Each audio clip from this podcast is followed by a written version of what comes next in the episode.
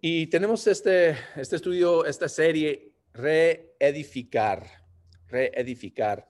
Y, estamos ah, hablando sobre esta idea de reedificar que tiene que ver con la iglesia, que tiene que ver con nuestras vidas, nuestras familias, ah, aún nuestra sociedad, que hemos visto e, este año, este año pasado, como hemos visto, ha sido muy difícil, muy pesado, pero Dios nos llama a reedificar, a empezar a veces de nuevo a, arreglar lo que está quebrantado. Y eso es, ha sido nuestro tema. Estamos en Nehemías capítulo 6. Nehemías capítulo 6. Continuamos con esta historia. Y, esta mañana ah, el tema es reedificar con persistencia reedificar con persistencia. Y la idea principal es que hay que, hay que ser eh, persistente en reedificar aun cuando el enemigo está obrando contra nuestras metas. Y la semana pasada vimos cómo los judíos bajo Nehemías experimentaron por problemas reedificando las murallas de Jerusalén debido al conflicto, la injusticia, la división. También mencioné que habían experimentado resistencia de unos enemigos de afuera, quien amenazaron a destruir su trabajo, pero los judíos trabajaron juntos para resistir los planes de sus, enemigos. Ahora en capítulo 6, esos mismos enemigos deciden ser un poco más astutos y engañosos. Así es nuestro enemigo también, ¿no, hermanos? El diablo. Así, así obra él. No, siempre nos ataca directamente, ya que ese tipo de ataque es obvio y, y así más fácil de evitar. Sin embargo, engaños y ataques personales son más difíciles de detectar y vencer. Así que vamos a examinar cómo Nehemías respondió a estas tácticas para lograr su meta de reedificar. Vamos a leer, empezando con versículo 1 de Nehemías capítulo 6. Vamos a leer 1 a 4 que leen así.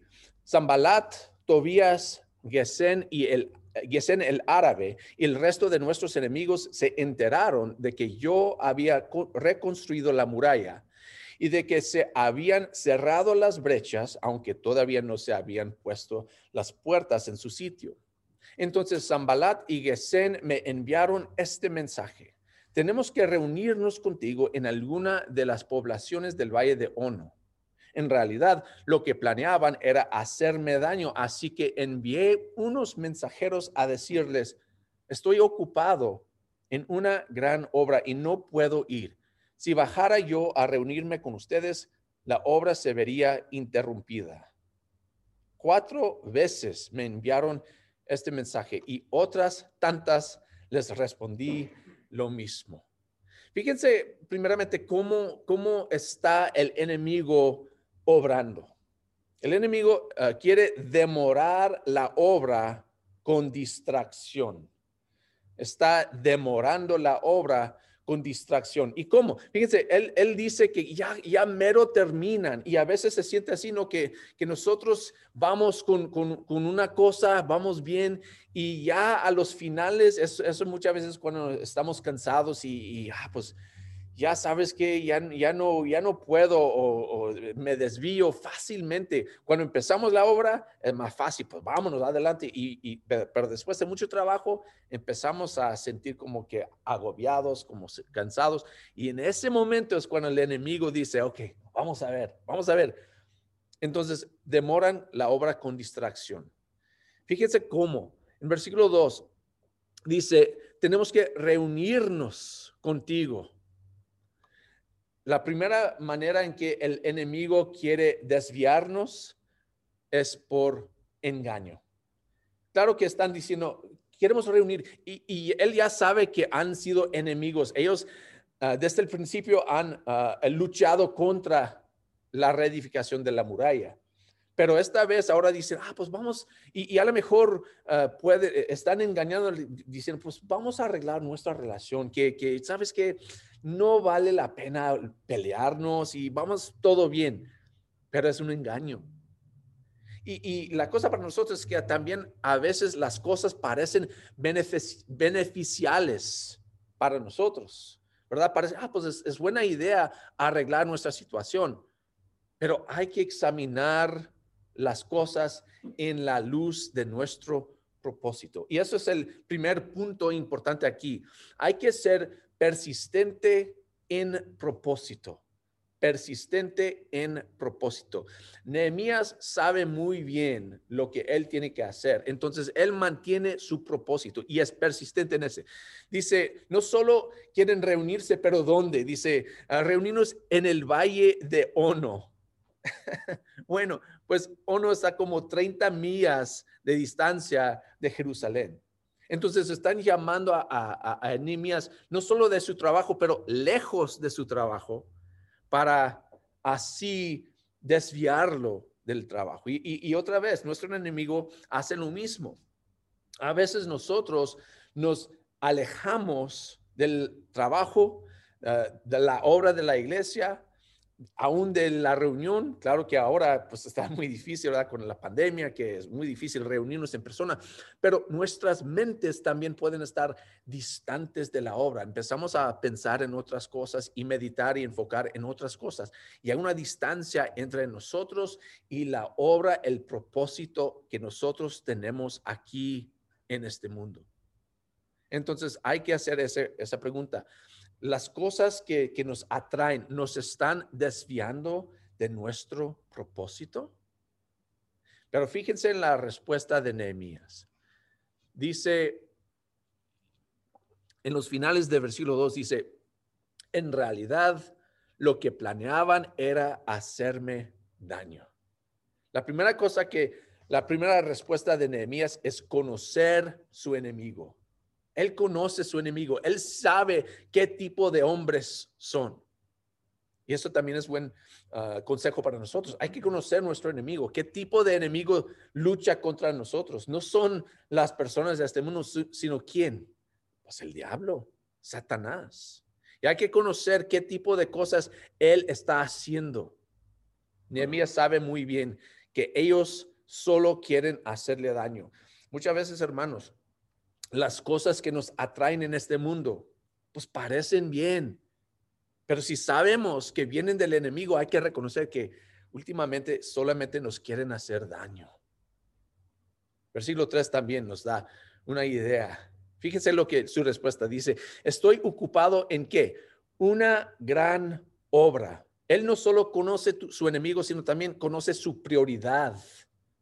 Él sabe que esta es una obra, no es solo una obra, una gran obra. Entonces es prioridad. La idea de que es una gran obra nos dice que es más importante que cualquier otra cosa. Él sabe su prioridad. También conoce muy bien el propósito. Tengo que terminar con esta obra.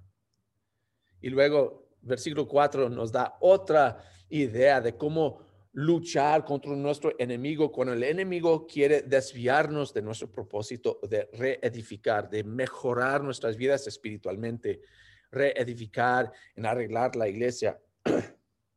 Dice cuatro veces, versículo cuatro, cuatro veces me enviaron este mensaje y su respuesta, otras tantas les respondí lo mismo. Cuatro veces vienen contra mí, cuatro veces les digo lo mismo.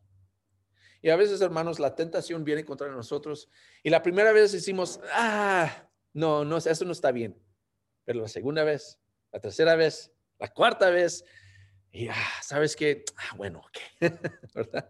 Pero Él es persistente en su propósito. Él sabe muy bien, esto es lo más importante y nada ni nadie me va a desviar de esto. Nuestro enemigo siempre nos quiere distraer. Ahora vamos adelante. Versículo 5.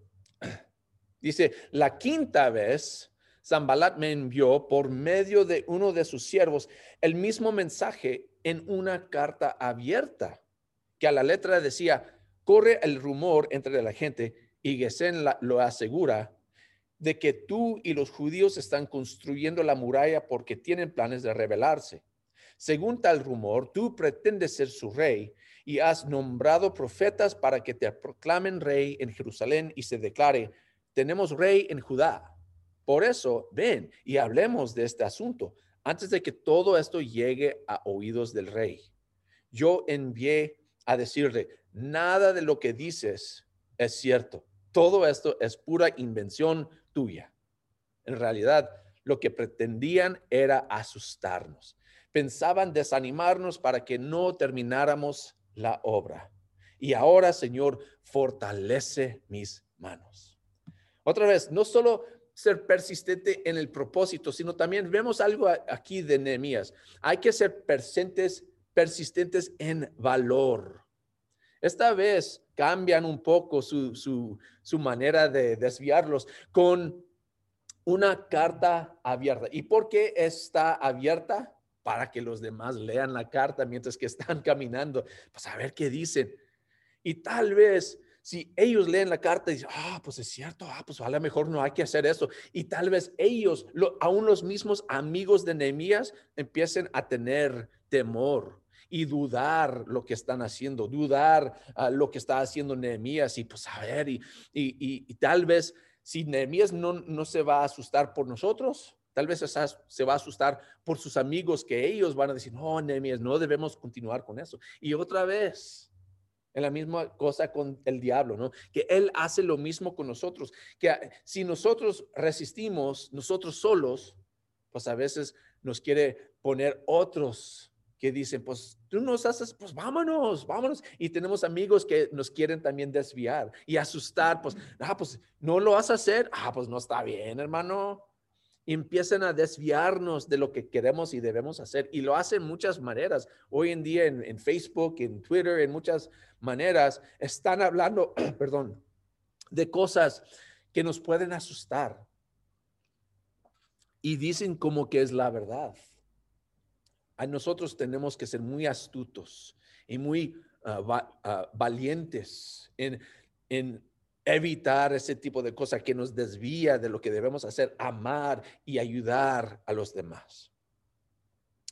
Bueno, no solo eso, esos no solo es que es una, una carta abierta con rumores, pero esos rumores son falsos. Y aún esos rumores pueden causar temor en Nehemías. No en que él sabe que es, cierto o no, pero tal vez va a pensar, ah, pues si la gente está pensando eso de mí, hay que tener más cuidado y hay que, pues tal vez no debo de, vivir así, no debo de tomar estas decisiones. Es como a veces ah, un cristiano, ¿verdad? Que está tomando, ya ha vivido una vida que tal vez no es una vida muy buena y de repente dice, ¿sabes qué? Yo no debo vivir así, yo, yo debo cambiar mi vida, debo tomar mi fe más serio. Entonces empieza a, venir más seguido a la iglesia, estudiar su Biblia, orar y, evitar las cosas que estaba haciendo en el pasado. ¿Y qué pasa muchas veces con sus amigos? Ah, pues este pues es un santurrón que cree que es, que es muy santo y nada. Y, sus propios amigos empiezan a hablar mal de él y dice, ah, pues no quiero perder mis, no quiero que piensen así de mí. Ah, bueno, esta vez voy con ellos, ¿verdad? Y, así el temor de, de que los, demás piensen mal de nosotros también nos puede causar a desviarnos de nuestro propósito. Pero fíjense en la respuesta de Nehemías. Primeramente, versículo 8 dice, nada de lo que dices es cierto. dice, todo esto es pura invención. Él, otra vez, él no solo conoce a su amigo, conoce su prioridad, conoce su propósito, pero también él conoce la verdad. Él sabe esto no es cierto. Y no solo eso, versículo 9, en realidad lo que pretendían era asustarnos. Él conoce no solo su enemigo, sino también las intenciones de sus enemigos. Lo que ellos quieren hacer es asustarnos. Otra vez, ¿cuál es la intención de nuestro enemigo? Nuestro enemigo quiere destruirnos, hermanos. Entonces, las cosas que vienen de él, pues claro que no, no están bien para nosotros. Y lo más pronto que conocemos las intenciones de nuestro enemigo, lo más pronto podemos evitar lo que él quiere que hagamos. Y no solo eso, fíjense la, la segunda parte del versículo 9. Me, me encanta tanto lo que dice. Y ahora, Señor, fortalece mis manos. Él también conoce el poder de Dios. Él sabe que Dios me puede ayudar, que Dios me puede proteger de todo esto. Entonces, Él puede contar con Dios, confiar en Dios, porque Dios nos puede dar el valor para resistir el enemigo. Entonces vemos que es persistente en propósito, es persistente en valor y también últimamente es persistente en integridad. Persistente en integridad. Fíjense versículos 10 y adelante. Dice, fui entonces a la casa de Semaías, hijo de Delaías y nieto de Meitabel, que se había encerrado en su casa. Él me dijo, reunámonos a puerta cerrada en la casa de Dios, en, la, en el interior del templo, porque vendrán a matarme. Sí, esta noche te quitarán la vida. Pero yo le respondí, yo no soy de los que huyen. Los hombres como yo no corren a esconderse en el templo para salvar la vida. No me esconderé. Y es que me di cuenta de que Dios no lo había enviado, sino que los que, los que se las daba de profeta, sino que se las daba de profeta porque Zambalat y Tobías lo habían sobornado. En efecto, le habían pagado para intimidarme y hacerme pecar siguiendo su consejo. De este modo podrían hablar mal de mí y desprestigiarme. Dios mío, recuerda las intrigas de Zambalat y Tobías. Recuerda también a la profetisa Noadías y a los otros profetas que quisieron intimidarme. Entonces, ahora intentan otra cosa, decepción, engaño y la tentación de evitar la confrontación. De decir, sabes que esto, esto está muy, muy, muy delicado y a lo mejor me van a matar, me van a atacar a mí. Entonces, la otra tentación es evitar la confrontación 100%. Huir del problema y hacer otra cosa y decir, sabes que e, eso no está bien. Pero otra vez, fíjense las respuestas de Nehemías. Versículo 11 dice, yo les respondí, yo no soy de los que huyen. La primera cosa es que él conoce a sí mismo. Él conoce qué tipo de hombre es. Que yo no debo ser una persona que, que se huye de, de, las cosas, que se huye de, la, de, de lo que está pasando en este mundo. Hay que conocernos, hermanos, para ser persistentes sin en integridad. Hay que conocer qué tipo de personas somos, cuáles son las cosas que nos pueden tentar y los que no nos pueden tentar. Porque sí, a veces hay, hay tentaciones que para uno no es nada y para otro, pues es su vida. A unos que les atraen el alcohol y para otros no les, no les toca nada el alcohol. Pero tal vez hay otras tentaciones para ellos y la primera persona ni le importa eso. Entonces, hay que conocernos a nosotros mismos. Y Nehemías se conoce muy bien y dice, yo no soy así. Yo no soy de los que huyen. Y no solo para, para él mismo, dice, él sabe qué es importante, qué es lo más importante. Dice, no voy a, esconderme en el templo, ¿qué? Para salvar la vida. De hecho, fíjense, Nehemías sabe que esta obra es aún más importante que su propia vida. Él sabe lo que es importante. Él ha decidido, mi vida, si puedo, si pierdo mi vida, pues así es, pero esta obra es más importante. Él también conoce su convicción. Fíjense, versículo 11, las, la, la última parte dice, no me esconderé. Él ha decidido. Él es, es persistente en lo que él ha decidido. Esta es mi convicción que yo voy a terminar con esta obra. Y otra vez, hermanos, si nosotros queremos arreglar nuestras vidas, ah, mejorar la iglesia, mejorar nuestra situación espiritual con Dios, hay que tener la misma convicción. No voy a retrasar, retrasarme, no voy a desviarme, yo voy adelante, conocer tu convicción.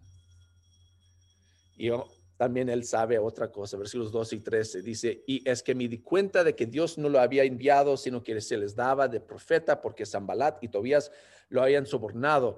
En efecto, le habían pagado para intimidarme y hacerme pecar siguiendo su consejo. De este modo podrían hablar mal de mí y desprestigiarme. En otras palabras, él también conoce su propia influencia, que para él es, es importante mantener ah, lo que él está haciendo, ah, porque también otros se están fijando en su vida, en su forma de vivir.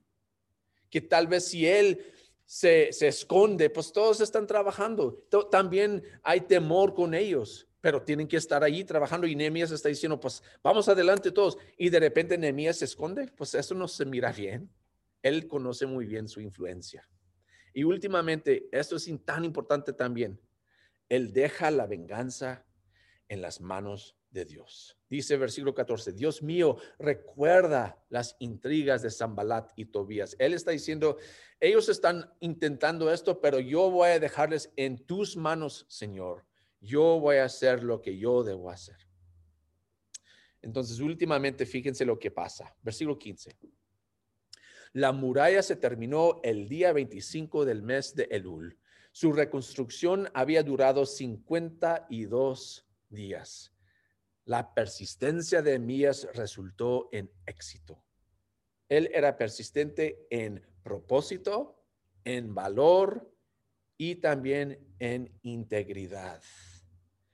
Y ahora quiero terminar en versículo 16. Dice, cuando todos nuestros enemigos se enteraron de esto, las naciones vecinas se sintieron humilladas, pues reconocieron que ese trabajo se había hecho con la ayuda de nuestro Dios.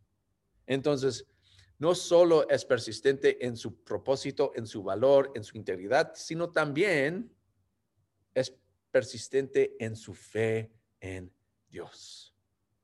A, a través de este empeño, Nehemías continuaba a confiar en Dios por fuerzas, por guía, por sabiduría.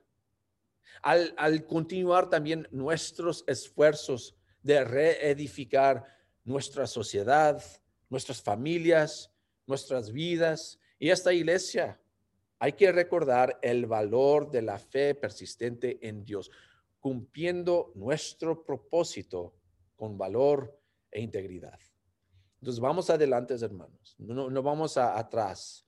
Aunque está difícil a veces, hay que mantener y, mejorar nuestra relación con Dios, con la familia de Dios y en este mundo, para, para que algún día los demás también puedan conocer el amor de Dios. Entonces vamos al Señor en oración. Ahí dejamos el estudio.